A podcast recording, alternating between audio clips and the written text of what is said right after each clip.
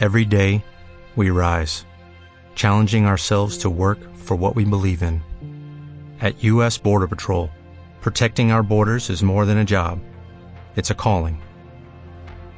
Agents answer the call, working together to keep our country and communities safe. If you are ready for a new mission, join U.S. Border Patrol and go beyond. Learn more at cbp.gov/careers. En 1993 fue creado en Colombia el Instituto de Investigación en Recursos Biológicos Alexander von Humboldt como el brazo investigativo en biodiversidad del Sistema Nacional Ambiental, SINA. Es una corporación civil sin ánimo de lucro vinculada al Ministerio de Ambiente y Desarrollo Sostenible MATS.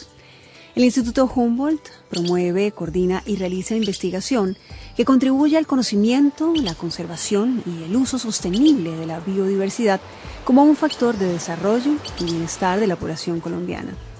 Sirve de interfaz entre la ciencia y la política para que las autoridades competentes puedan tomar decisiones con criterios de sostenibilidad en nuestro territorio.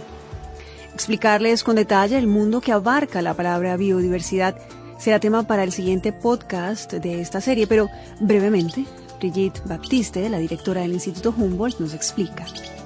Entendemos por biodiversidad la totalidad de las expresiones del fenómeno vital, la variabilidad genética de los seres vivos, la variabilidad de especies de fauna y flora, los arreglos que configuran los animales y las plantas en el territorio, comunidades y ecosistemas.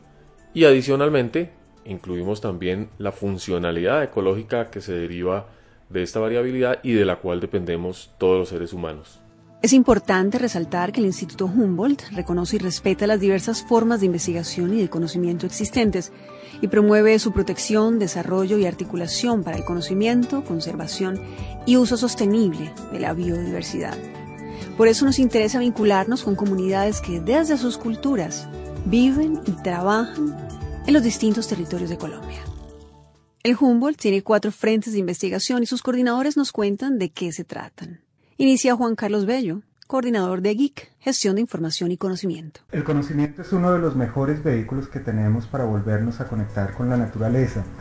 Entonces, desde esa perspectiva, el programa de gestión de información y conocimiento lo que busca es ayudar a que todo eso que se ha producido en términos de información, datos, conocimiento desde expertos, no expertos en el país, se pueda integrar y pueda estar disponible para toda la sociedad. Escuchemos a Carlos Lazo, coordinador de Biología de la Conservación y Uso de la Biodiversidad. Nuestro programa eh, aborda varias líneas o varios temas fundamentales, como son la conservación de las áreas protegidas, todo lo que son los parques nacionales, eh, reservas eh, civiles, reservas privadas.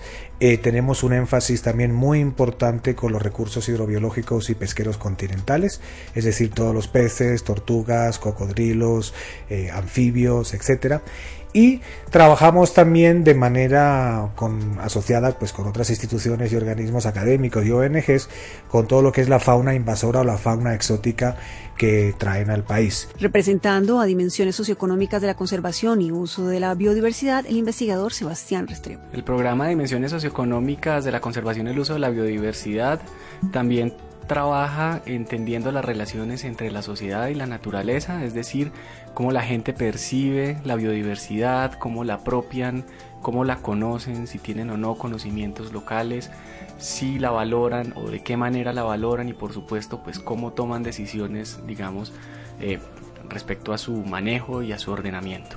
Y para finalizar, Juana Mariño, coordinadora de política, legislación y apoyo a la toma de decisiones. Lo que hace el programa es identificar cómo hacemos para entender que una mariposa es importante para polinizar o es importante para generar otro tipo de beneficios paisajísticos, culturales, cómo hacemos para entender cada uno de nosotros que nuestras decisiones son importantes para preservar la biodiversidad y que esa biodiversidad es importante para que estemos cada día mejor. Por el naturalista alemán Alexander von Humboldt fue nombrado el instituto, polímata como no podría haber hoy día entre los hombres de ciencia en el mundo, es decir, quien posee sabiduría sobre campos diversos.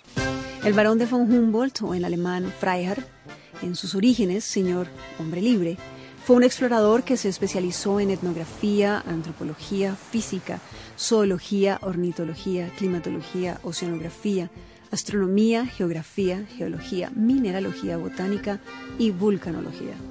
Pero además de mente brillante, fue un gran humanista a quien el instituto honra la herencia de su paso por nuestro territorio, agrupando una gran cantidad de investigadores y personas que hoy trabajan por una Colombia biodiversa y de hombres libres, como lo era Alexander von Humboldt.